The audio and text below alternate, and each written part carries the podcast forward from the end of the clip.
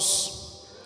Meu nome é Jackson, sou um dos pastores dessa igreja e nós estamos em uma série de sermões sobre batalha espiritual e hoje nós estamos no sermão, no sermão de número 4, tá bom? Bênção de Jesus. Olhe para mim aqui.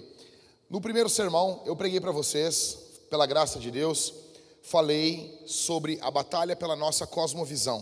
Vocês estão me ouvindo bem? Estão me ouvindo bem? Batalha pela nossa cosmovisão, a forma como nós enxergamos o mundo, a forma como nós olhamos o mundo.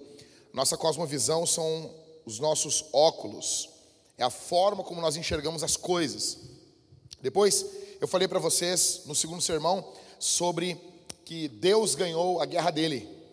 Houve uma guerra nos céus, Apocalipse capítulo 12 nos fala isso. Houve, estourou uma guerra nos céus e Deus ganhou essa guerra.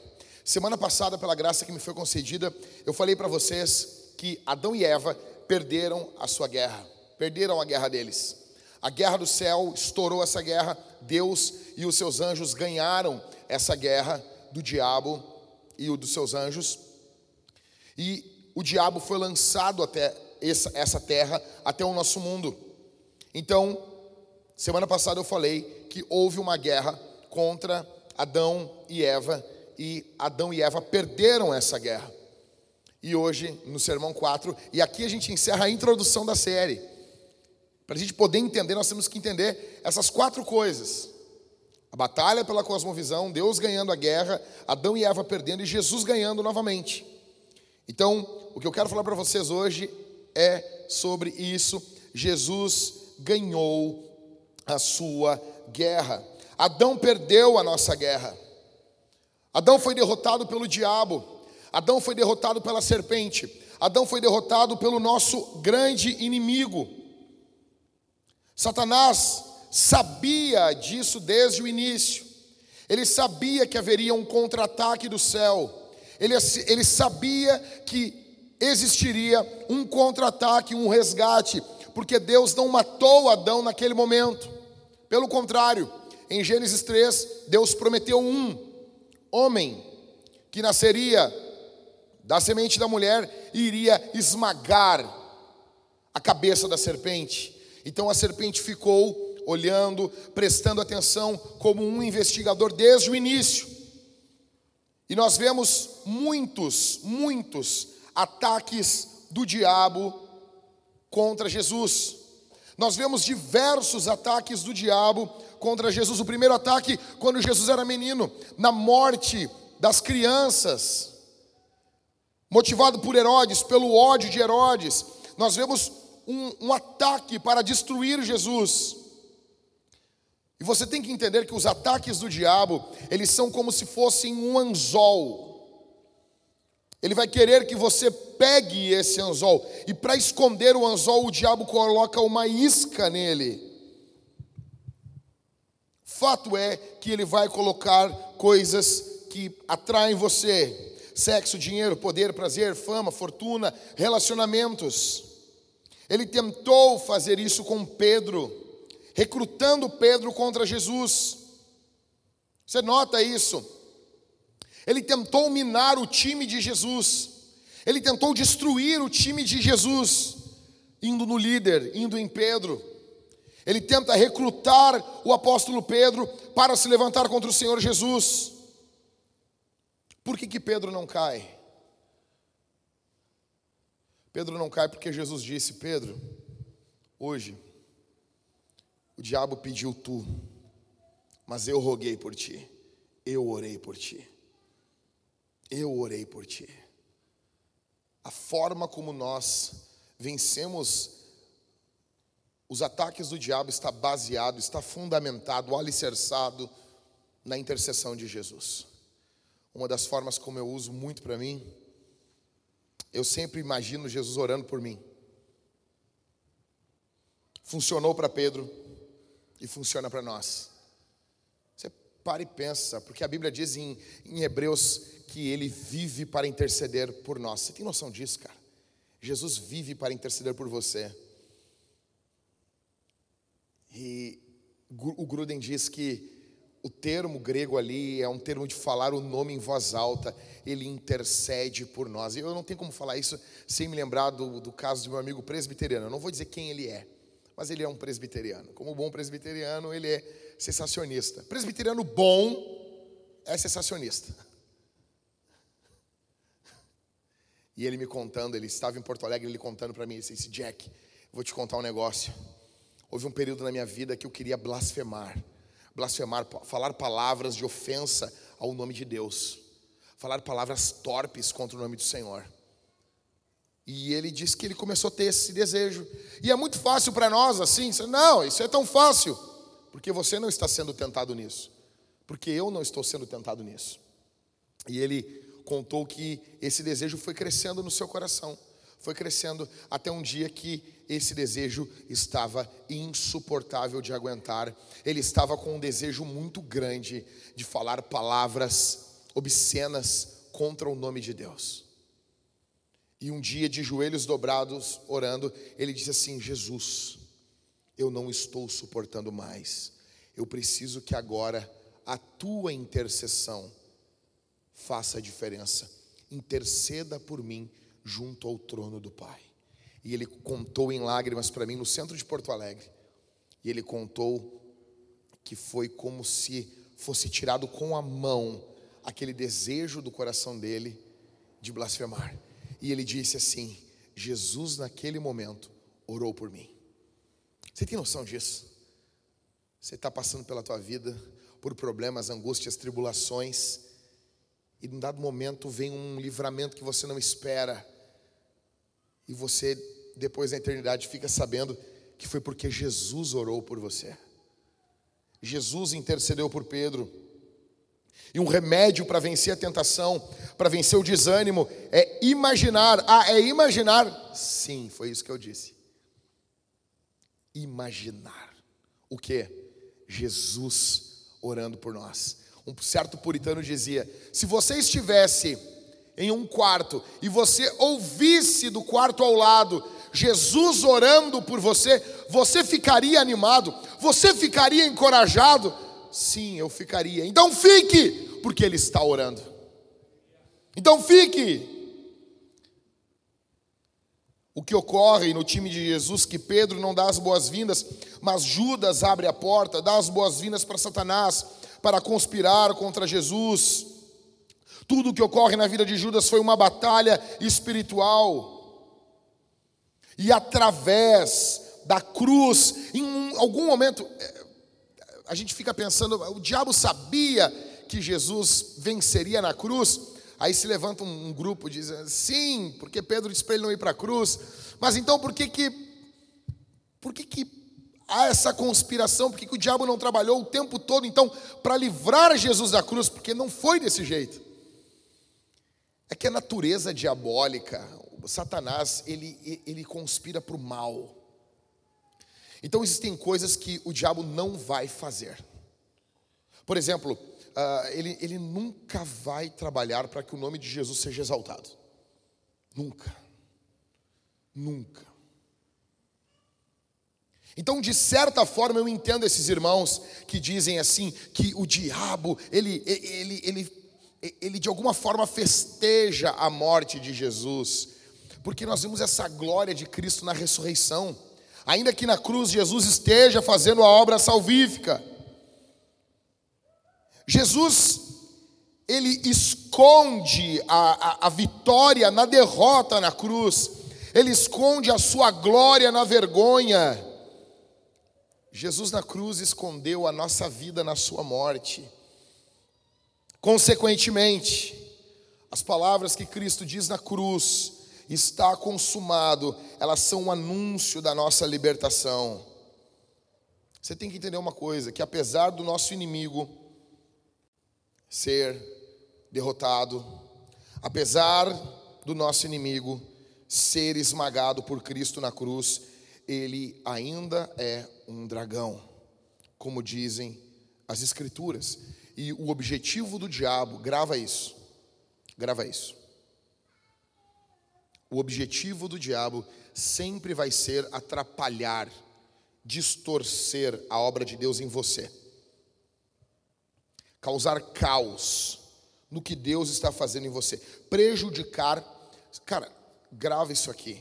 O diabo vai sempre trabalhar para prejudicar os teus relacionamentos. Em primeiro lugar com Deus, em segundo lugar com o próximo, que começa com o nosso cônjuge, que é o próximo mais próximo que nós temos, em terceiro lugar com nossos pais e consequentemente com nossos amigos, família. Ele vai destruir, vai tentar destruir os relacionamentos. Ele vai tentar enganar você. Satanás, o espírito profano, ele vai usar várias táticas, das quais a Bíblia vai sempre nos alertar. O restante, depois do dia de hoje, da série, é basicamente nós vamos analisar as táticas do diabo. Basicamente é isso. Em primeiro lugar, nós vemos os ataques de Satanás a Jesus, porque Satanás sabia que haveria uma guerra. Em segundo, nós, vejo, nós vemos os anjos servindo a Jesus em sua vida. Por quê? Porque Jesus veio a esse mundo e não veio sozinho. Ele veio com um exército. Olha comigo. Anjos serviram na vida terrena de Jesus de 13 maneiras. Primeira, um anjo prometeu o nascimento e ministério de João Batista, que seria aquele que iria abrir o caminho para que o Senhor passasse, preparar o caminho. Em segundo, um anjo o chama de Jesus.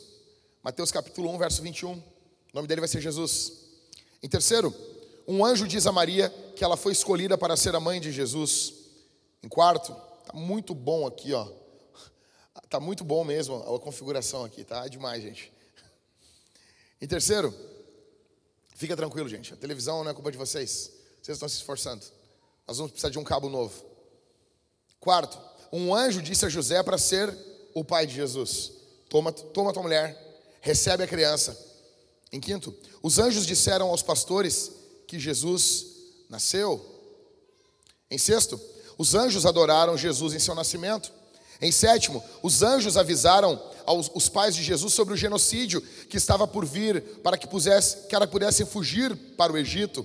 Em oitavo, os anjos fortaleceram Jesus após a sua batalha contra, contra a tentação de Satanás. Aqui para mim é fenomenal, porque o diabo chega para Jesus e diz assim: oh, faz aqui ó, isso aqui, porque a Bíblia diz que tu vai dar ordem aos teus anjos. Te joga, pula, e que os, os anjos te segurem, porque a palavra diz que tu vai dar ordem aos seus anjos. E daí tu fica assim, pô, mas o diabo falou é verdade da palavra. O que o diabo falou é verdade, e era verdade. E você nota que quando o diabo vai embora, no verso 11 do capítulo 4 de Mateus, a Bíblia diz: E os anjos vieram e o serviram. Ou seja, aquilo era verdade, só não era o momento ainda. Em nono, um anjo fortaleceu Jesus no Getsemane antes da cruz. Você tem noção disso, cara? Você passa batido por esse texto aqui a vida toda, todo ano, você lê isso. E você não lembra que em Lucas capítulo 22, verso 43, então apareceu um anjo que o confortava. Você tem noção disso? Jesus está a poucas horas de ser traído e morto, e os anjos de Deus estão assistindo, cuidando de Jesus. Em décimo, um anjo rolou a pedra para longe da tumba de Jesus. Décimo primeiro, um anjo disse a duas mulheres na tumba vazia que Jesus havia ressuscitado. Décimo segundo, Dois anjos consolaram Maria Madalena e a reuniram com Jesus. Décimo terceiro, os anjos prometeram que Jesus voltaria novamente. Por que, que vocês estão olhando para cima? Esse Jesus que foi, ele vai voltar. E tem até um bônus para vocês aqui, porque eu sou bom. Em breve, os anjos declararão a vitória de Jesus e entrarão na história com ele para a guerra final. Aí eu te pergunto uma coisa aqui, filho de Deus, cristão, olha para mim. Se Jesus teve anjos que cuidaram dele, Jesus é Deus, não perde isso de cena. Se Jesus, nos momentos mais críticos da sua vida, ele teve anjos que cuidaram dele, por que, que você acha que você, fraco como é, não tem o auxílio do céu ao seu dispor? Por que, que você olha para a sua vida e você acha que anjos de Deus não podem estar cuidando de você. Ou, melhor, se o meu Jesus sabe o que é padecer necessidade, ele foi ajudado por anjos. Será que ele mesmo não está me ajudando nesse momento? Será que ele não está cuidando da gente? Esse Cristo que foi consolado por anjos, será que ele não envia anjos que nos consolam nos momentos das angústias? Será que não há o consolador, o Cristo, o anjos? Ou seja, como eu disse para você, toda uma conspiração celestial por causa de você, o teu bem? Você acha? Sabe qual é o nosso problema?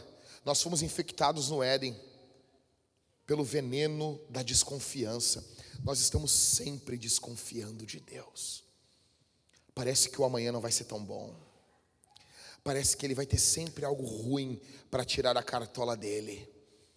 Parece que eu estou, estarei sempre fadado a viver os piores dias da minha vida. Se o Cristo, o próprio Deus que se fez homem, foi consolado, cuidado, encorajado por anjos, quem dirá você?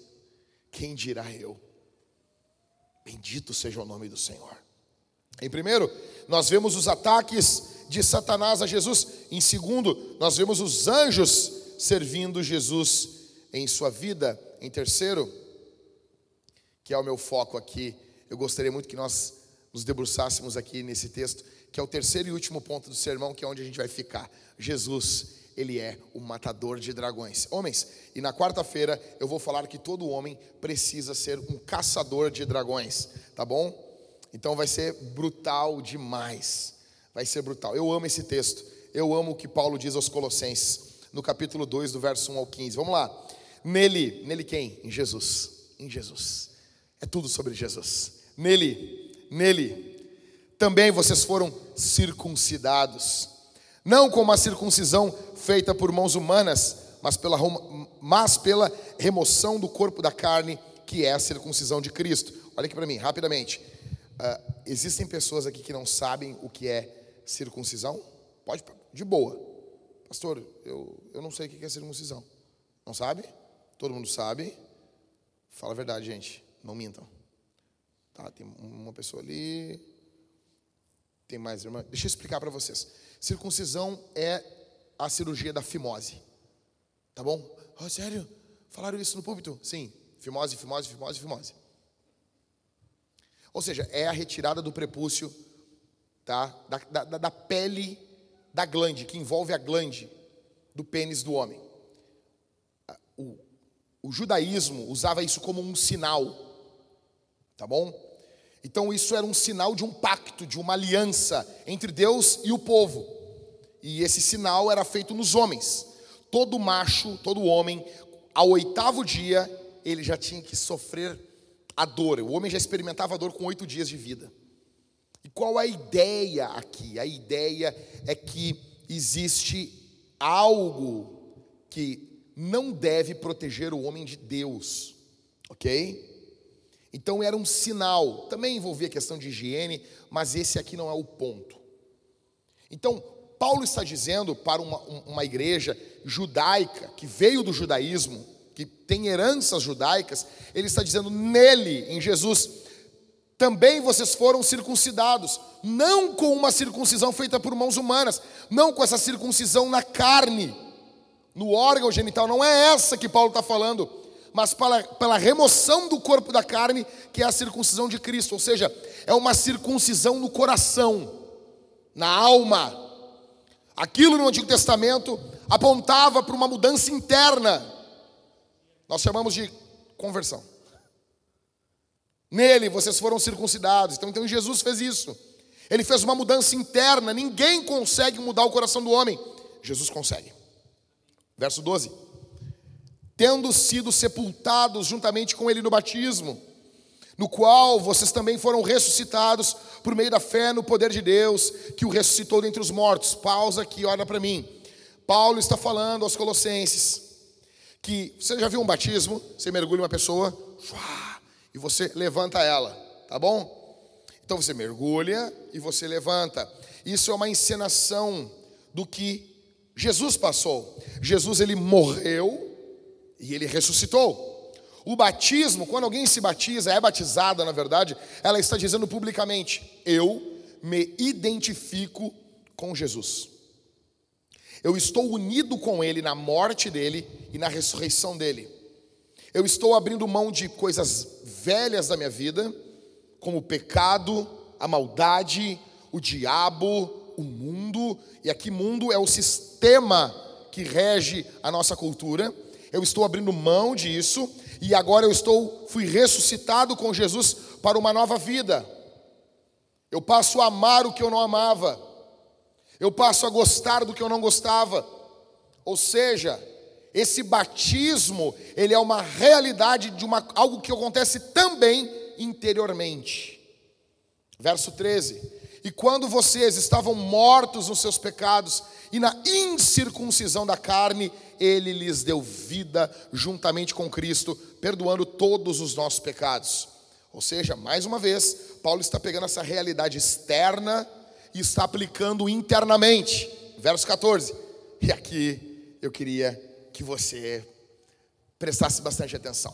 Cancelando o escrito de dívida que era contra nós e que constava de ordenanças, o qual nos era prejudicial, removeu inteiramente, cravando na cruz e despojando os principados e as potestades, publicamente os expôs ao desprezo, triunfando sobre eles na cruz. Olha para mim aqui, isso aqui é brutal demais. Muitos olham para a cruz e pensam: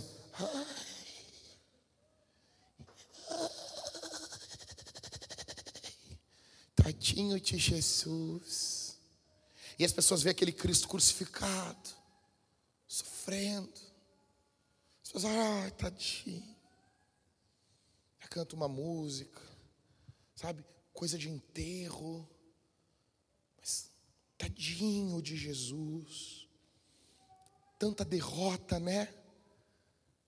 Que luta acabar desse jeito. Já dizia o Raul Seixas, né?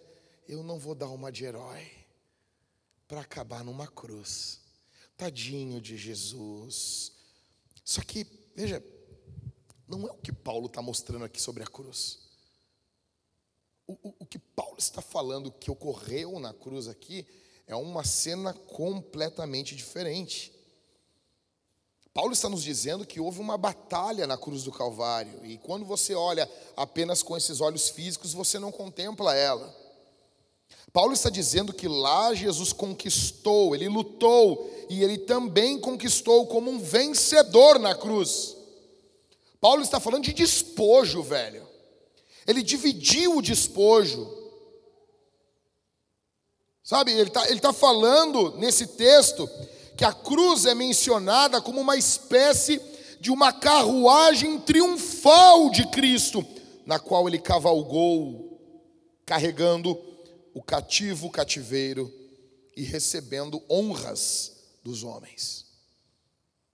Afinal de contas, o que que Jesus fez na cruz? Como que foi essa batalha?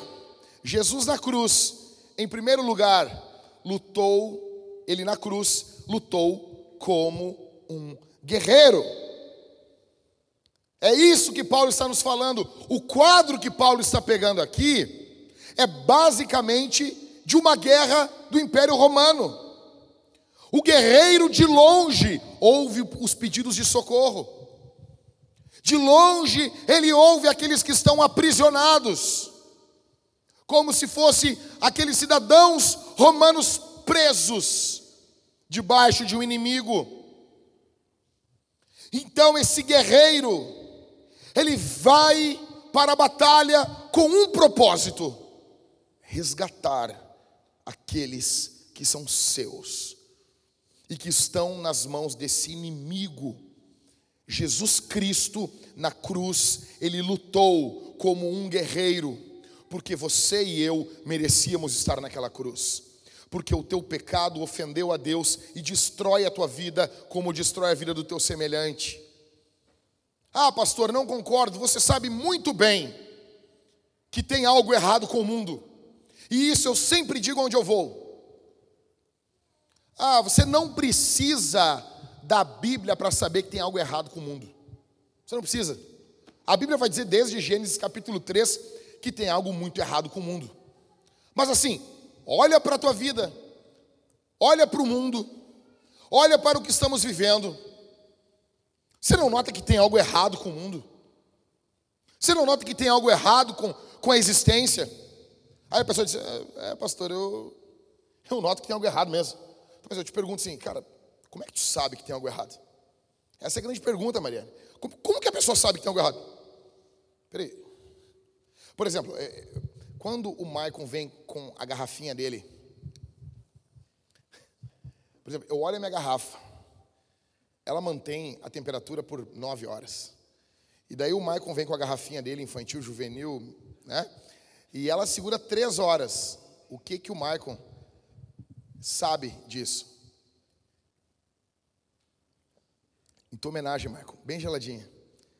O Maicon sabe o quê? Que tem algo errado com a garrafa dele. Por quê? Nós vamos levar isso para outros patamares, Maicon.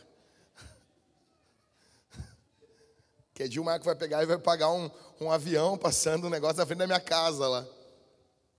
Ou seja, tu sabe que tem algo errado com alguma coisa quando tem algo bom. Mas eu te pergunto, como é que tu sabe que tem algo errado com o mundo? Tu já viveu no mundo sem problema? Já viveu? Acabei de mandar aqui, eu, eu sigo uma, uma, uma página no Instagram, é, New York, não sei o quê, tipo, o cara vai ficar fazendo vídeo em Nova York, faz uh, live, e daí, tipo, cai uma chuva louca lá em Nova York, tá, tipo, cara, parece esses Brasil, assim, parece Sertório, assim. Aí eu mandei pra Cid, aí Cid, dá uma olhada aí, Nova York. Todo mundo com água pela, pela cintura lá em Nova York, lá. Aí precisa, não, mas eu sei que tem algo errado porque eu vim de Nova York. Da onde? Água pela cintura? Não, negão, tu sabe que tem algo errado com o mundo, por quê? Quem te disse que tem algo errado com o mundo? Tu sabe, sabe, sabe a razão de tu saber disso? Porque tu veio, tá, tá, dentro, tá dentro da tua alma, tá dentro da tua, da tua essência. Tu vem de um lugar que não tinha morte. Por, que, por que, que nós ficamos chorando pelos mortos? Por que, que se tu nasce sabendo que vai ter morte, tu cresce vendo pessoas morrer? Tu vive vendo pessoas morrer. E tu vai morrer. Não era natural. Nós, gente, acabou a existência, gente. Acabou a existência. Coração, coisa, ó, parou de bater. Normal. Vida que segue. Apenas são apenas o cérebro são apenas reações químicas. Emoção, amor não existe. Da onde a gente tem isso daqui de dentro, que a gente olha, a gente chora, a gente perdeu. Mas como assim perdeu? é porque o homem não é um ser apenas biológico. O homem é um adorador. Ele está o tempo todo adorando a coisas, se entregando em nome de existência, se entregando por causa de alguma experiência, se entregando, entregando a sua vida por causa de identidade, busca por identidade. Quantos de nós não colocam a nossa identidade no nosso trabalho? Qual é o teu nome? Pastor Jack. Como assim, pastor? Pastor não é meu nome. Isso não é minha, não é minha identidade. Quantos de nós colocamos a identidade numa função, num trabalho? Ou seja, nós sabemos que tem algo errado. E nós queremos que mude. E nós, só que alguém veio dizer assim, cara, o problema disso tudo é o pecado. Não, não, não, o problema é a política.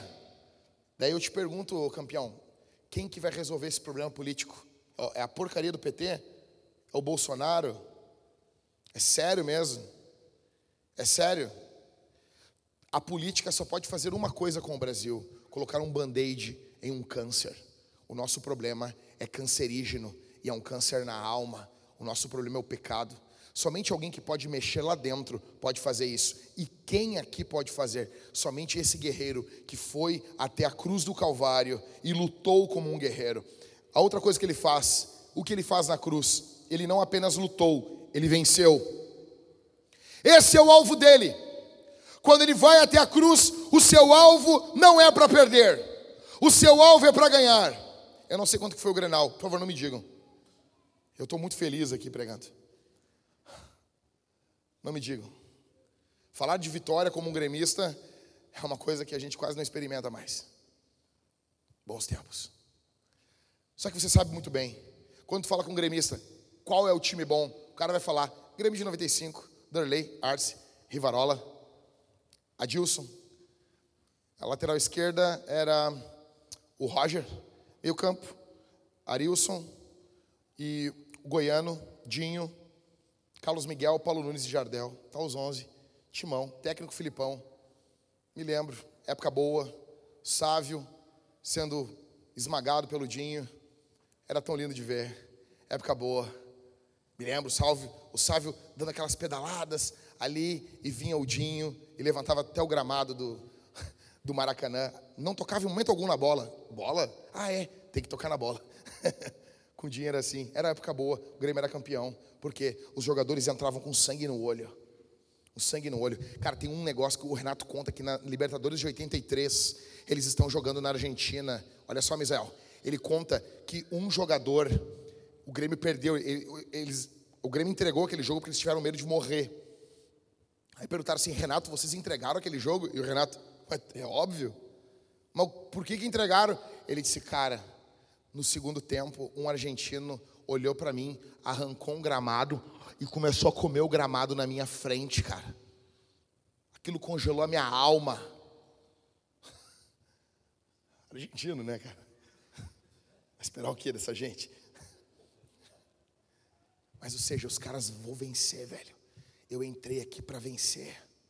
Eu entrei para ganhar isso aqui. Sabe o que, que é? Foi exatamente o que Cristo fez na cruz do Calvário. Desce daí! Não, não, não. Eu estou aqui para vencer. Desce da cruz, se tu és mesmo filho de Deus, faça tal coisa. Não, eu estou aqui para vencer. Vencer por quê? Vencer a batalha que Adão e Eva perderam. Eu estou aqui para vencer. Você e eu merecíamos uma cruz. Você é tão pecador que se passássemos os teus pensamentos nesse telão, só o que você pensou essa semana, você ia embora e você nunca mais voltava aqui na igreja, porque você é mau. Porque eu sou mal, nós queremos sempre nos absolver, queremos sempre pensar bem de nós, queremos sempre pensar, ah, eu sou um coitado, eu sou um sofrido, eu preciso apenas de superação. Não! Você é tão mal, eu sou tão mal, que alguém tinha que morrer no nosso lugar. Então Jesus foi para a cruz, pagar a pena que era sua, a pena que era minha. Ele venceu na cruz. O que ele fez mais na cruz? Aqui é demais. É isso que Paulo está falando. Ele dividiu os despojos após a batalha. Quando o despojo é dividido, despojo é o que, cara? Sabe, quando quando aquilo que sobra da guerra, aquilo que fica da guerra, quando aquilo é dividido, é um sinal que a batalha está completamente ganha. O inimigo nunca permitirá que o despojo seja dividido entre os conquistadores, se ele tiver um mínimo de força restante. Ele não vai deixar. Ele não vai deixar. O que, que isso significa? Em primeiro, Jesus, a Bíblia está nos dizendo que Jesus desarmou os seus inimigos. Cristo entra na batalha, vem contra ele Satanás. A imagem é uma imagem de uma batalha épica romana. Como que as, as guerras aconteciam, as batalhas ocorriam. Esse homem vem, esses dois homens se enfrentam. Cristo de um lado, Satanás do outro. Então Jesus com sua espada, o diabo vem com uma espada. E qual é a espada que o diabo está usando? Colossenses 2 nos mostra: o diabo está usando a espada da palavra de Deus. Porque é com isso, é dessa forma que você e eu fomos subjugados. A, palavra de Deus é algo bom. O problema não são os mandamentos. O problema é que você e eu somos maus. E a gente não consegue cumprir os mandamentos. Eu, eu quero fazer o que é bom, mas não consigo. Eu quero ter um pensamento puro, pastor, mas não consigo. Então alguém tem que ter um pensamento por mim. Alguém tem que viver uma vida que eu não consigo viver. Então o que Cristo fez, veja essa batalha épica. Jesus entra na arena para lutar contra o diabo. O diabo está com essa espada em sua mão. Cristo vem e ele racha a cabeça de Satanás com uma lança, com a outra ele toma da sua mão a espada que é a palavra de Deus. Cristo destroça Satanás com um golpe. Então vem o escudeiro do diabo. Porque todos os guerreiros do mundo antigo possuíam seus escudeiros. Qual é o escudeiro do diabo? É o pecado. Ele vem e se levanta contra Cristo. Jesus se levanta e destrói o pecado no seu corpo. Jesus, ele desarma os inimigos. Em segundo, Jesus ele carregou todos os tesouros dos seus inimigos. Como assim? O diabo possuía tesouros, porque o diabo guerreou contra Adão e ele ganhou de Adão. O diabo roubou o que de Adão? Roubou a santidade, roubou a alegria, roubou a paz, roubou a felicidade. Nós somos muito viciados em dizer assim: não, Jesus não morreu na cruz para você ser feliz. Ok, mas um dos efeitos da morte de Jesus é que você passa a ser feliz sim. Você pode falar, você pode ver. O salvo olha para você e diz assim: Eu era triste, mas hoje eu sou feliz. Não é que é tudo mil maravilhas, não é que tudo agora é um mar de rosas, as coisas continuam tendo problemas, sim, mas agora você tem essência, você tem a vida de Deus dentro de você. Por quê? Porque na cruz do Calvário, Cristo destrói o diabo e toma os tesouros que eram de Adão. Foi perdido. Esse valente chamado Satanás, ele roubou isso de nós. Era o que nós tínhamos no Éden. Nós tínhamos vida. Nós não ficávamos correndo atrás do vento, atrás de, de uma identidade, atrás de uma essência. Não, nós éramos felizes. É por isso que nós não, não aceitamos. É por isso que nós não nos acostumamos. Porque dentro de nós, lá no fundo, nós sabemos que nós precisamos de um lugar aonde as coisas funcionem. E não tem lugar nenhum no mundo assim. Da onde vem esse desejo? Quem explica isso? Da onde?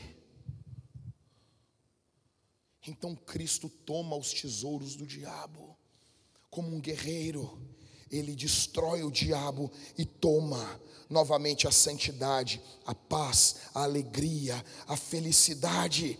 Spurgeon diz: na primeira batalha ele venceu a masculinidade, mas na segunda batalha a masculinidade venceu o diabo. Cristo, o Deus que se fez homem, vem e morre na cruz em nosso lugar. O que, que isso significa? Não devemos ter medo. Jesus tomou suas armas. Jesus tomou suas armas. Ele despojou o diabo. O diabo está nu. O diabo está nu. Ele não pode mais se proteger de você. Nós ficamos muito tempo gastando tempo em como nos proteger do diabo. Ok, eu entendo isso. Mas nós devemos entender, nessa série de batalha espiritual, que quem está desprotegido nessa guerra é o diabo ele não possui armadura. É por isso que o inferno não prevalece contra a igreja. Temos problemas? Temos. A história da igreja é uma história caótica, concordo com você. Mas a igreja continua marchando. Por quê? Porque Jesus falou: Edificarei a minha igreja, e as portas do inferno não vão prevalecer contra ela. Spurgeon diz que o diabo, ele é um dragão sem ferrão e sem dentes. Ele continua sendo um dragão. A sua maior arma é o medo. Mas ele não possui mais como atacar você. Então, Jesus na cruz lutou como um guerreiro, venceu, dividiu os despojos após a batalha. Em quarto, levou os cativos consigo. A Bíblia diz em Efésios, capítulo 4, que ele levou o cativo o cativeiro. Uma das coisas que um guerreiro faz é o que quando ele vem? Ele liberta os cativos. Bendito seja o nome de Jesus. Bendito seja o nome de Jesus. Todos os mártires do povo do Senhor, desde Abel, estavam presos à morte. Todos, todos. Jesus vem e liberta os cativos. Todos nós estávamos presos, então Jesus vem, ele luta na cruz como um guerreiro, ele vence, após vencer o diabo, ele toma as suas riquezas, após tomar as suas riquezas, ele vai até aqueles que estavam encarcerados, que seriam o povo do Senhor. Você estava numa cela, eu estava numa cela. Em 1998, eu estava preso nas garras do pecado, eu estava nas mãos da morte, eu estava sendo destruído, uma família totalmente quebrada. Então Jesus Jesus Cristo, sem nenhum intermediário, Ele mesmo entrou lá, Ele abriu a cela da onde eu estava preso, Ele me resgatou, bendito seja o Seu nome, Ele salvou, Ele libertou os cativos, todos os mártires, todo o povo do Senhor, desde Abel, foram salvos e libertos por causa de Jesus ele levou cativo o cativeiro. Ele tomou o seu povo. E esse povo, ele retribui com presentes, ações de graças ao Senhor. Em quinto, Jesus não apenas lutou, não apenas venceu, não apenas dividiu os despojos após a batalha, não apenas levou os cativos consigo, como ele marchou em cortejo expondo seus inimigos e sua vitória. Olha só isso aqui. Olha o que diz novamente, Colossenses, capítulo 2, verso 15: E despojando os principados e potestades, aqui são os demônios, e despojando os principados e potestades, publicamente os expôs ao desprezo, triunfando sobre ele sobre eles na cruz. Esse triunfo, o termo aqui, a ideia desse triunfo, desse Cristo triunfante, a ideia é de uma marcha de um general romano voltando de uma batalha. E você pode ver, talvez, acho que no filme O Gladiador, você nota quando o, o imperador voltava, ele era recebido com festa, os portões de Roma se abriam, ele era recebido. O que que Paulo está nos dizendo aqui? O que que o santo apóstolo Paulo está nos falando? Ele está dizendo assim: depois que Jesus Cristo foi na cruz, ele vence o diabo, ele divide os despojos após a batalha, ele toma os cativos consigo e agora ele retorna. Ele está retornando, os portões do céu estão se abrindo. O que que nós vemos? Nós vemos, é como se você pudesse enxergar o céu se abrindo, Cristo voltando triunfante após a sua ressurreição e sua ascensão. Ele está subindo. Você consegue enxergar na janela algumas mulheres santas do Antigo Testamento lançando flores, trombetas sendo tocadas pelos anjos. Quando o general romano voltava da batalha, mapas com o desenho de rios, mostrando as conquistas desse grande general, eram estampados na frente da marcha. Jesus está voltando com o seu busto ereto. Existe música, existe canção, bandeiras, flâmulas são apresentadas das vitórias de Cristo. As multidões e milhares de milhares de pessoas nas janelas flores sendo arremessadas. Logo atrás da sua carruagem, assim como o general romano que entrava em Roma, ele carregava de forma humilhada os reis que ele conquistou. Aqueles reis vinham acorrentados, tendo que caminhar, enquanto ele, o general, estava de pé na sua carruagem. É isso que Paulo está nos falando.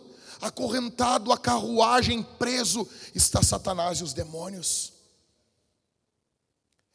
Cristo está voltando nessa marcha triunfal ao céu. O diabo vem como um dragão humilhado, demônios ridicularizados, expostos. O que aconteceria depois desse dia? O povo de Deus poderia dormir com tranquilidade. O povo de Deus do Antigo Testamento que presenciou aquilo ali que estava naquele período de transição entre o antigo e o novo, eles poderiam dormir uma noite de paz, porque o conquistador veio. O povo dormiria alegre, cantaria alegre, porque eles estavam do lado do conquistador que venceu. Os cativos que tinham sido presos estavam soltos agora e caminhando juntos ao capitão e governador que caminhava pelas ruas dos céus. Se você pudesse ver a cena, você veria Abel caminhando ao lado de Cristo enquanto balançava sua espada. Do outro lado, você veria Abraão balançando seu capacete. Festa, triunfo, guerra, louvores, alegria. Os santos do Antigo Testamento vibrando, lá está Daniel, saltando e pulando, alegre, contente, vitorioso. Juntos com Jesus, nós vemos os apóstolos, eles possuem posição de honra.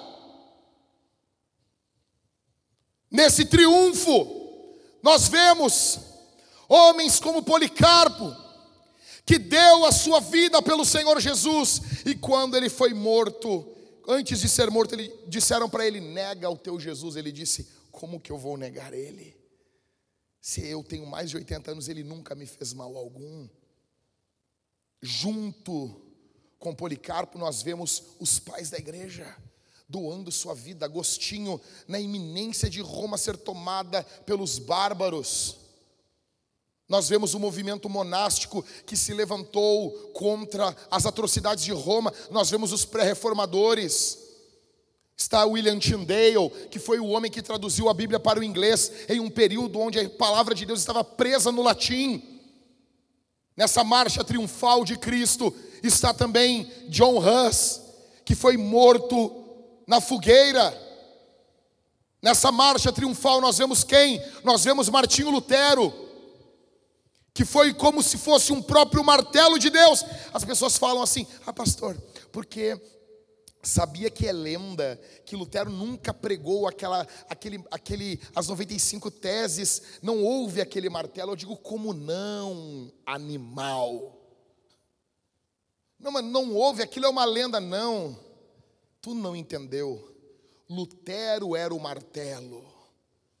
Ele era o martelo de Deus que pregou por mais de 60 anos. Nós vemos nessa marcha triunfal João Calvino, um homem de Deus, hoje faz aniversário, acho que foi da morte dele, ou do seu nascimento. Nessa marcha nós vemos quem? Zwinglio. Nessa marcha nós vemos quem? Os puritanos. Nessa marcha nós vemos quem? Jonathan Edwards, George Whitfield, Nessa marcha nós vemos quem? Charles Haddon Spurgeon, o maior pregador de todos os tempos, depois de Jesus e do apóstolo Paulo. Nessa marcha nós vemos quem? Billy Graham. Nessa marcha nós vemos quem? Martin Lloyd Jones. Pastor, como assim? É que essa marcha já dura dois mil anos. Quando que ela encerra? Ela encerra quando o último santo entrar na glória. Essa marcha, ela já dura há dois mil anos. Entenda isso. O que Jesus fez na cruz, ele lutou como um guerreiro, ele venceu, ele dividiu os despojos da batalha, ele levou os cativos consigo, ele marchou, ele marchou em um cortejo, expondo seus inimigos e a sua vitória. Era isso que um rei fazia no mundo antigo. E quando ele carregava aquele rei humilhado, normalmente o rei estava nu, sem pompa. O que Paulo está nos dizendo é que Cristo tirou as roupas de todo o império diabólico, toda a pompa, tudo aquilo que trazia medo, e ele expôs eles publicamente, triunfando, esse cortejo triunfante de Cristo na cruz do Calvário. Entenda, Jesus, Ele é, Ele é o nosso matador de dragões, que veio derrotar o nosso inimigo, o dragão, para nos libertar. Esse é a ideia de Apocalipse capítulo 12, que fala sobre esse dragão. Da onde, olha aqui para mim, da onde que vem essa ideia de culturas e culturas falar sobre dragões? Da onde? Da onde que vem isso? Tu vai para a China, falavam sobre dragões. Tu vai para os povos antigos do Oriente, falavam sobre dragões, povos que nunca se encontraram. Dez pessoas, mas eh, como assim? Quer dizer que houve um dragão? Não, não é que houve, existe um dragão. Mas como assim? Tu não está vendo o que ele está fazendo no mundo? Tu não nota? Tu não abre o celular? Tu não está vendo o que está ocorrendo no mundo? Isso é a obra de um dragão. O nome dele é Diabo. O nome dele é Satanás. Ah, mas ele é espiritual. Tolinho você, né? Isso faz dele muito mais perigoso. Muito mais perigoso. Da onde vinha essa ideia medieval, aonde os cavaleiros lutavam contra os dragões? Tudo isso existe. O Douglas Wilson fala sobre esse arquétipo dentro do ser humano. O homem sabe que dragões são inimigos. Nós estamos vendo todos os dias. Nós vemos as obras dos dragões, desse dragão, dos casais que estão se destruindo. Nós vemos casamentos sendo destruídos, adultério, maldade, mentiras. Isso é obra desse dragão. Nós precisávamos de um valente que não tivesse medo do dragão, porque ele colocava medo na humanidade desde o Éden. Nós ansiamos pela derrota final desse dragão com o retorno de Jesus. Só que a autoridade do diabo e dos seus demônios em nossas vidas, ela já acabou a autoridade do diabo, o poder que o diabo tinha sobre você já não existe mais se você está em Jesus. Jesus nos libertou completamente de todas as nossas obrigações e acordos com o dragão, permitindo que nós viéssemos a viver de acordo com o que Paulo fala em Colossenses capítulo 1. Se você voltar comigo, você vai ver, capítulo 1, verso 10 ao 14.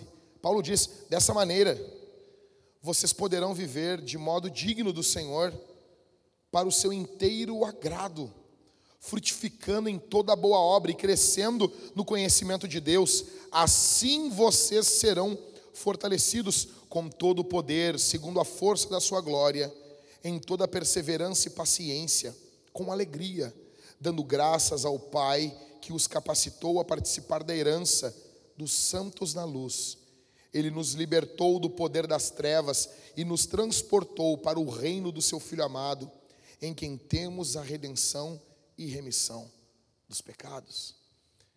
É por causa dessa obra de Jesus que a tua vida pode ser outra. É por causa do que Jesus Cristo fez. Embora o diabo e seus demônios eles não sejam ainda destruídos completamente, no julgamento final e no grande trono branco. Isso significa que nós ainda temos que andar com sabedoria, temos que viver de forma sábia, porque o diabo ainda não está eternamente no lago de fogo e enxofre. É por isso. O diabo e seus demônios, porém, não possuem autoridade legal sobre nenhum cristão. Por que, que você deixa ser oprimido? Por quê? Você não nota isso? Paulo vai falar à igreja, ele diz: Não deis lugar ao diabo. Quantos crentes são oprimidos pelo diabo?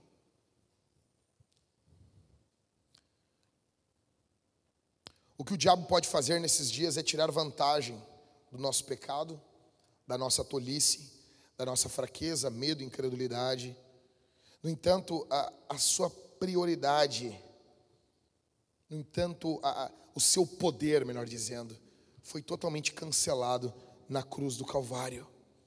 Por isso que eu quero dizer uma coisa: se você está em Cristo, todos os laços demoníacos formados na sua vida por votos, pecados, por culto, por consagração. Pastor, eu fui consagrado aos demônios na infância. Se você está em Cristo, isso foi cancelado pelo poder da cruz do Calvário. Mas, pastor, veja, eu, eu, eu passei por isso, eu, eu, passei por esse ritual. Minha pergunta é: não quero saber por, pelo que tu passou, eu quero saber se você está em Cristo. Está em Cristo? Estou. Então isso foi cancelado. Isso foi destituído, isso foi destruído. Todo pacto no reino demoníaco foi anulado, não possui efeito por causa da vitória completa de Cristo na cruz do Calvário. Ok, pastor, o que eu tenho que fazer? O seu dever é acreditar nisso e exercer essa autoridade. É isso. Cristo venceu. Esse Cristo Victor, esse Cristo vencedor. Para encerrar. Em primeiro, eu te pergunto aqui, tu tem certeza que marchará nesse cortejo?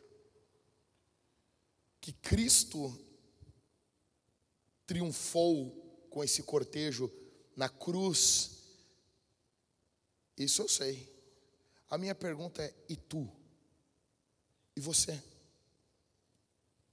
O que vai ser de você quando você morrer? Ah, não, não, pastor. Bati na madeira, pastor. Não, não bato, não. Jonathan Edwards dizia que a morte pesa sobre a cabeça dos ímpios e ela não traz nenhum aviso. Você pode estar a 30 minutos de ir embora e nunca mais voltar. Eu digo desse mundo. Para onde você está indo? Para onde você está indo? Você vai em uma marcha em direção ao inferno? Ou você vai nesse cortejo com o Senhor Jesus? Segundo, existe algo que tu quer mais do que esse dia? Por exemplo, eu não sei vocês, velho, eu não sei. Perguntaram para mim, um rapaz chegou para mim no Instagram e disse assim: Pastor, fala uma coisa aqui de verdade para mim, de verdade. Sabe, às vezes, porque, porque uma coisa, a gente pintou isso. O cara prega no púlpito e a gente diz: Não, esse cara no púlpito. Aí tu convive com o cara, tu vê que o cara não acredita nada do que ele está falando. O cara é um ator. É um atormentado. Entendeu, né? De nada. Fazendo meu trabalho. Aí tu vai conviver com o cara, o cara não. Ele não é aquilo ali esse fervor, essa. É só uma maquiagem, é só um personagem que ele aprendeu a vestir em cima de um púlpito. Aí o cara, o menino, o rapaz chegou para mim assim: Pastor, fala a verdade para mim. O senhor acredita que Jesus vai demorar mais quanto tempo? Quantos anos o senhor, o senhor ainda acha que Cristo vai demorar? Aí eu disse para ele: Olha, cara, eu estou esperando hoje, não sei. Estou esperando hoje. Tu não? Lutero dizia: Eu vivo como se Cristo tivesse nascido ontem, morrido hoje. Não, ele tivesse morrido ontem, ressuscitado hoje e fosse voltar amanhã. Riram de mim na internet. Eu estou caminhando na rua, quando vê, pum, um barulho no céu. Eu olho, Jesus, Jesus voltou. Daí não é. Daí não é. Daí os caras, ah, mas o que pensar desse pastor, né? Tão juvenil. Ai, ai, Jesus voltando, tipo, de verdade, assim, tipo, o que, que tem? Ele falou que vai voltar? Ele falou, eu vou voltar. E a primeira coisa que eu vou dizer quando ele voltar, eu avisei. Eu avisei. E eu amo isso. Porque aqui a gente divide muito bem. Aqui a gente divide o coração das pessoas. O que, que tu anseia mais? Com todo respeito, eu sou apaixonado pela minha mulher. Sou apaixonado pela minha mulher. Eu sou, eu sou gamado da minha esposa. Eu amo demais as nossas filhas. A Isabel, sabe, é, é um deleite que não. A Maria já, já fica mexendo na barriga da Talita, sabe? É, é uma loucura. Hoje eu desci da minha sala, desci da minha sala com um sermão. A, a, segundo desci da sala, a Isabel, a Isabel perguntou para mim. Hoje ela perguntou: Orou, papai? E eu não tinha orado ainda, né? Eu disse: O papai não orou ainda. Orar, papai, orar. Ela já sabe. Eu amo, é embriagante. Sabe, deixa eu dizer uma coisa para você. Em nome de Jesus, eu digo escondido em Jesus. Que está aqui por Jesus vai muito além vai muito além. O maior amor da minha vida nesse mundo é minha esposa. Mas a minha esposa e depois a minha filha está aqui embaixo. Jesus é muito maior. É muito maior. Sabe, eu tenho, eu tenho um desejo de ver minha filha Maria nascer? Tenho. Mas eu tenho muito mais desejo de ver Jesus. De olhar o rosto de Jesus. Sabe, imagina Jesus voltando hoje, cara. Você imagina isso? A gente está na mão aqui do Brasil, na mão de STF, de presidente, de governador, de porcaria. De... Imagina Jesus. Jesus voltou hoje. Ah, o Bolsonaro estava de moto. Não, mas é, é legal, é legal. Imagina Jesus voltando de cavalo, cavalo branco, cavalgando pelas nuvens. Nós estamos aqui no culto quando de repente começa a dar uma alegria dentro da gente. Nós começamos a olhar assim e o corpo dos irmãos começa a mudar. Acontece aquilo que Paulo fala aos Coríntios: aquilo que é corruptível vai se revestir de incorruptibilidade. Você imagina isso? E começa a mudar, dar uma alegria em nosso coração, e de repente nós começamos a ouvir sons de trombetas nos ouvidos. Aquilo que Paulo falou, ao soar a trombeta do arcanjo, nós começamos a ouvir as trombetas, e de repente a gente ouve os anjos chamando o nosso nome, e quando vem a gente some, nós olhamos para cima, estamos nos ares, com aqueles que partiram em Cristo primeiro, Jesus voltando, os santos montados em cavalo branco, e nós juntos com o Senhor, voltando, reinando. Você imagina isso, cara?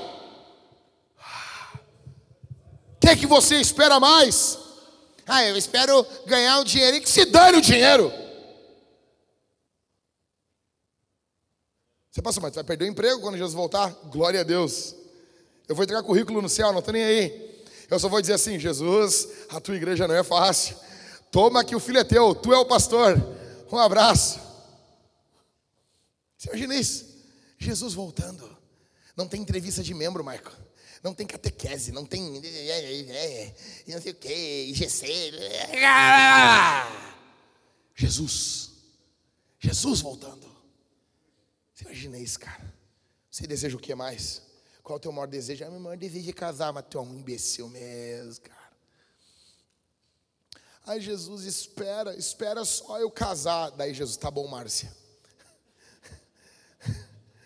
O céu vai esperar a Márcia casar. O céu, não, o céu vai esperar. Em terceiro, como triunfar lá contra a morte se tu não triunfar hoje contra o pecado? Deixa eu dizer uma coisa para você. Se você está em Cristo, você vai vencer o pecado. É por isso que nós não abrimos mão. Os homens da vintage, em algum momento, eles têm que vencer a pornografia. Não me importa o tamanho da pornografia, não importa, eu nem sei o que, que já se passa em pornografia. Deixa eu dizer uma coisa: a coisa é tão nojenta, a coisa é tão asquerosa, que agora, uma, uma moça com uma doença uh, no seu órgão genital, na sua vagina. O médico não descobriu o que, que era aquele fungo, não descobria, não descobria, não descobria. Ela estava com fungo no seu órgão genital e foram pesquisar, levaram para um outro laboratório, descobriram que era um fungo de um cadáver, porque o seu marido trabalhava em um necrotério e ele tinha relações sexuais com o corpo das pessoas mortas e ele passou para a mulher bactérias, fungos de cadáveres. Esse é o mundo que nós estamos vivendo. Esse é o mundo alimentado pela pornografia. Deixa eu dizer uma coisa para você, homem. Nós não vamos tolerar isso aqui. Aqui os teus olhos têm que ser santo. Aqui a tua mente tem que ser santa. Aqui o teu celular tem que ser santo. Ah, pastor, como é que vocês vão saber? A gente está do lado de Jesus. Jesus ele conta. Nós vamos descobrir. Uma hora a máscara cai. Tu pode te esconder da tua mulher. Tu pode te esconder dos pastores. Tu pode te esconder dos irmãos. Tu pode ter um papo, uma pinta de correto. Mas se você não for de fato e de verdade, a gente vai descobrir quem é você e a gente vai caçar você. Por quê? Porque aquele que quer triunfar contra a morte, ele precisa antes triunfar contra o pecado. Se você não triunfa hoje contra o pecado, você não vai triunfar contra a morte. Não se engane, você vai ir para o inferno. Não se engane. O inferno e o pecado estão ligados, casados, até que Cristo anuncie o divórcio.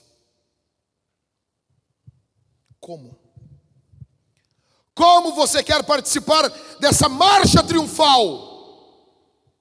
Se a tua mente é um depósito, é um lixo imundo desse mundo. Em quarto, Jesus Cristo te libertou do cativeiro que tu vivia? Você é um desses que estava cativo ou ainda você está lá? Você se lembra? Uma coisa que eu fico muito. Nós estávamos agora nas entrevistas dos novos membros, e uma coisa, já quero dizer aqui: amanhã tem mais entrevistas dos novos membros. As pessoas ficam. Vocês entrevistam as pessoas. Quem quer ser membro, para vir no culto, pode vir. Vem qualquer um. Vem qualquer um. Para fazer parte da igreja, a gente entrevista. Aí uma, muitas pessoas falam, mas como assim? Mas como assim entrevista? Mas o que é isso? Isso aqui? O que é isso? Mas a igreja, mas por isso mesmo. A igreja é um lugar complicado. Uma igreja é um lugar complicado. A igreja é pública. Que nada, meu. Nós que pagamos o aluguel, os negócios aqui, não é pública nada. O que, que, que a gente quer ouvir nas entrevistas? Eu quero saber quem é Jesus e o que Cristo fez na tua vida. Como é que eu vou falar com a pessoa? A pessoa Jesus, o que, que Cristo fez na tua vida? Não, não, não, não, não, não. Eu quero saber, porque eu salvo, meu velho. Não, não é, Mariana? A gente conversa, conversa direto com a Mariana. Quando a gente para de falar de Jesus, né? A gente começa a falar assim, ah, cara, ah, eu vou te falar quem eu era, o que eu vivia, o que Cristo fez na minha vida, cara. Cara, olha só, eu não era ninguém, velho. 98, eu estava lá dentro de um lar, eu tinha 15 anos de idade, estava perdido, cara, perdido, um ódio no coração terrível afundado, um lar afundado na magia negra, um lar afundado, afundado no pecado, ódio, mágoa, traições, angústias, crescendo, vendo caos entre pai, mãe, tios, uma família um inferno. Então Jesus entrou lá dentro e me salvou, cara. Um simples convite de um amigo, dizendo: Vamos lá na igreja. Era uma aula de discipulado, tipo a nossa catequese, mas era aberto para visitantes. Eu cheguei, era uma aula de doutrinas básicas do Evangelho. Eu comecei a fazer perguntas e numa oração, eu tinha um cabelo comprido, Jesus me catou pelo cabelo. E eu me lembro que eu estava orando, era um inverno de 98. Eu estava orando no final de uma aula e de repente eu não sei como, eu não era crente, mas num dado momento eu já era. E a dúvida no meu coração é como que eu vou explicar em casa que agora eu sou crente? Que agora é tranquilo, agora nós temos o Rodolfo. Agora nossos cantores vão na Fátima Bernardes. Negão, anos 90. Tu era os aleluia. Anos 90, tu era o crente do negócio quente. Era isso. Era assim que eles falavam da gente. Não tinha glamour, não tinha assim, gospel. Não tinha isso. Tu tinha o quê? Os caras te olhavam e achavam que era um macedo da vida. Época que o Malafé tinha bigode. Isso aí era uma época boa. Ele se perdeu quando perdeu o bigode. Estou brincando, gente. Não, não. Ah, estou brincando, brincadeira. Tô brincando. Tentando olhar com o coração mais, mais manso. Me ajuda, Jesus. E aí, Jesus te libertou? Jesus libertou você? Se você não foi livre por Jesus ainda, o capitão está aqui para libertar você. Se o diabo tem você nas suas garras, a boa notícia é que Jesus está aqui. Ele pode libertar você. Eu quero, quero dizer para você uma coisa: Jesus é maior do que o pecado. Jesus é maior do que os vícios. Jesus é maior do que a maldade. Jesus é maior do que o teu passado. Jesus é maior do que as tuas angústias. Jesus é maior do que os teus traumas. Jesus é maior do que os teus medos. Jesus é maior do que os demônios. Jesus é maior do que a morte. Jesus é maior do que as doenças. Jesus é maior do que as maldições. Jesus é maior do que os feitiços. Jesus é maior do que os homens. Jesus é maior do que os anjos. Jesus é maior do que os profetas. Jesus é maior do que Moisés. Jesus é maior do que Adão. Jesus Cristo é maior maior do que Eva. Jesus Cristo é maior do que os santos do Antigo Testamento. Jesus Cristo é maior do que os apóstolos. Jesus Cristo é maior do que os pastores. Jesus Cristo é maior do que as crises que invadem a tua alma. Jesus Cristo é maior do que a tristeza que acomete o teu coração. Jesus Cristo é maior do que a depressão. Jesus Cristo, Jesus Cristo é maior do que a dor. Jesus Cristo é maior do que a angústia. Jesus Cristo é maior do que o luto. Jesus Cristo é maior do que a tristeza. Jesus Cristo é aquele que aquece o nosso coração quando as tristezas da vida têm invadir a nossa alma, a poder, a autoridade, a liberdade, a vida, no nome de Jesus, bendito, exaltado, engrandecido, seja o nome do Cordeiro de Deus. É tudo, tudo, tudo, tudo, tudo, tudo sobre Jesus. É sobre Jesus. Ele é o campeão, ele é o guerreiro, ele vence o dragão, ele vence a serpente. O nome dele é Jesus. Bendito seja o seu nome. Bendito seja o seu nome. Bendito seja o seu nome. É para Ele, é para Ele, não é para mim, é para Ele. Bendito seja o Teu nome, Senhor.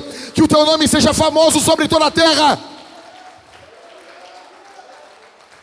É o nome de Jesus, é o nome de Jesus. Ele é o campeão, Ele é o guerreiro. Ele é aquele que entra, Ele resgata você, Ele ama você, Ele cuida de você, Ele protege você. Você não é um, um acidente, você não é um erro, ele trouxe você aqui. Ele tem um plano na sua vida.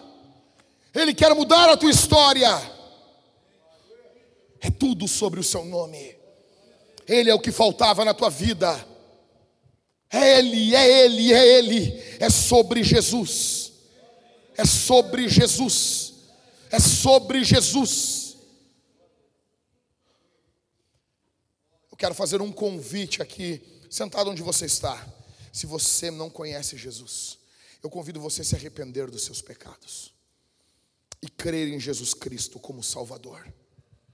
Se entregar a sua vida, mas eu como, como assim, pastor? Isso mesmo. Fica tranquilo, o resto ele faz. Fica tranquilo.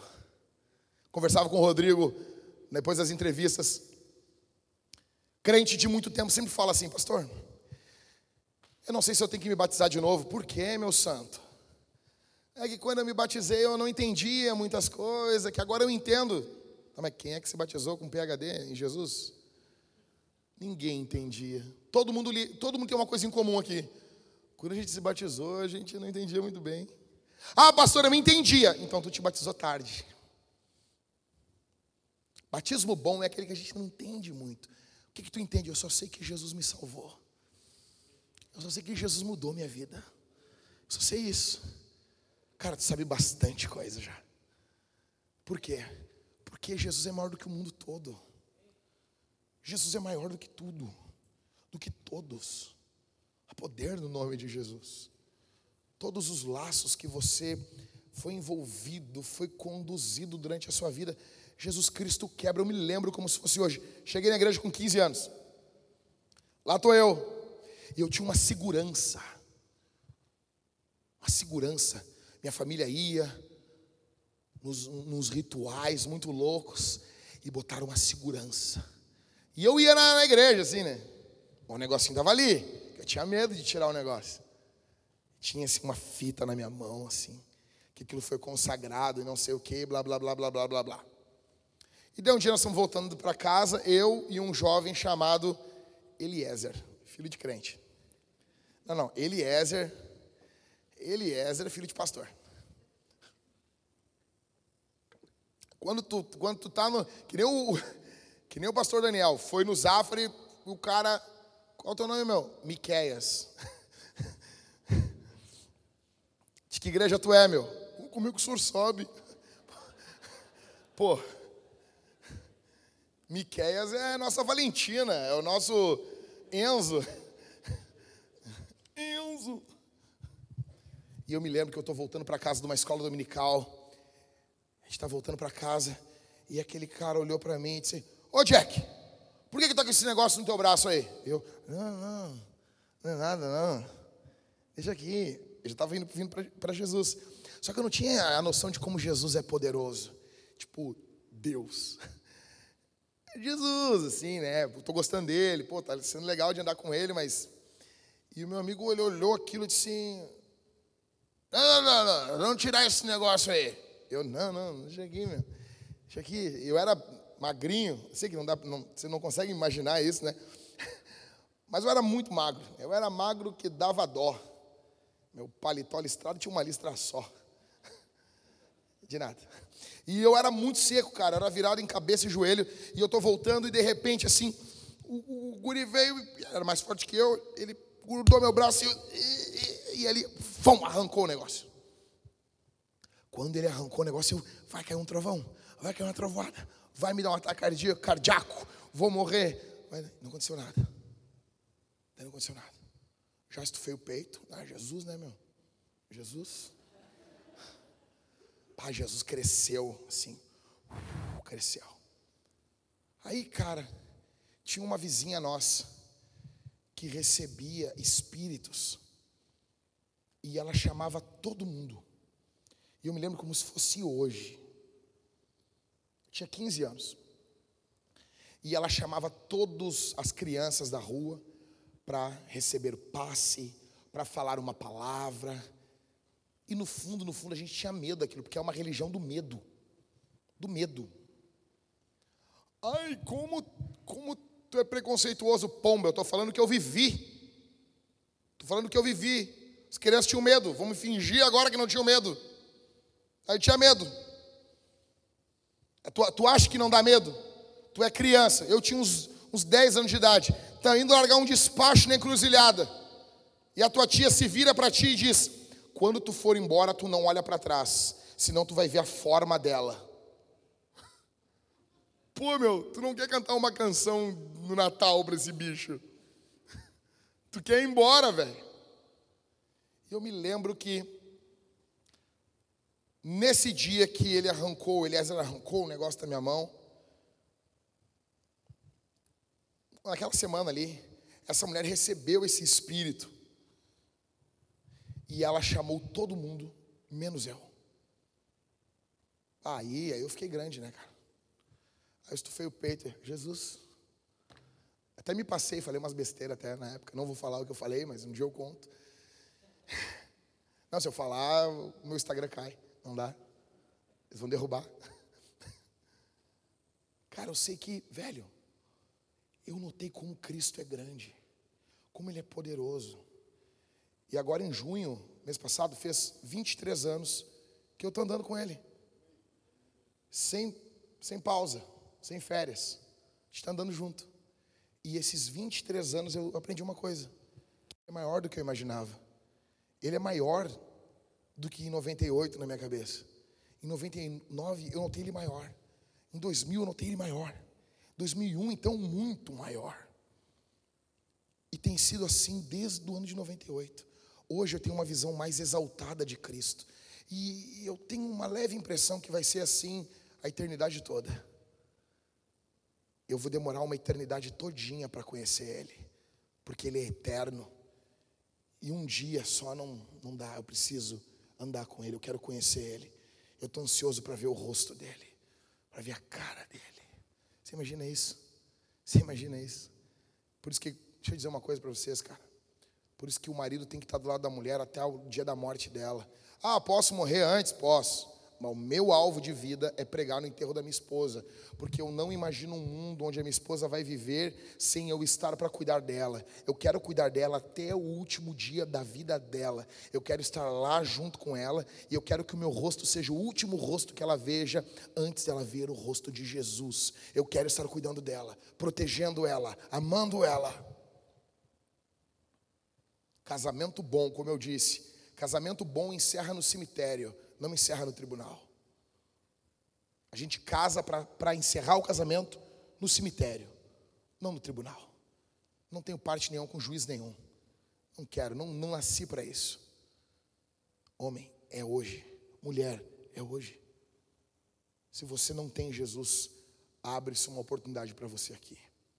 Nós vamos responder esse sermão de três formas. Em primeiro lugar, nós vamos cantar a Jesus. Nós vamos cantar ao Senhor. Nós vamos louvar. A cantar mesmo. Quando Jesus salvou você, ele fez de você um vocalista de uma banda de rock. Sério, sério. A banda vai cantar aqui, tu vai ser o vocal aí. Tu vai cantar Jesus. Ah, mas como assim? Não estou com o microfone. Não precisa. O ouvido de Deus está ouvindo você. Você vai cantar direto dentro do ouvido de Jesus. Nós vamos cantar. Em segundo lugar, nós vamos dizimar e ofertar. E abre o parênteses aqui, vintage, a nossa situação, financeiramente falando, ele é crítica. Ah, ele chegou no dinheiro. Não, fica tranquilo aí, ô Mukirana, não é contigo. Obrigado aos líderes de GC que mandaram os dados tarde. Eu amo vocês. Quero que vocês se explodam, tá bom? Nós temos em conta hoje na, na, na Vintage R$ 8.394. É o nosso dinheiro, todo o nosso dinheiro, tá bom? Contas para pagar essa semana R$ 28.026. Ou seja, faltam R$ 19.633. É isso.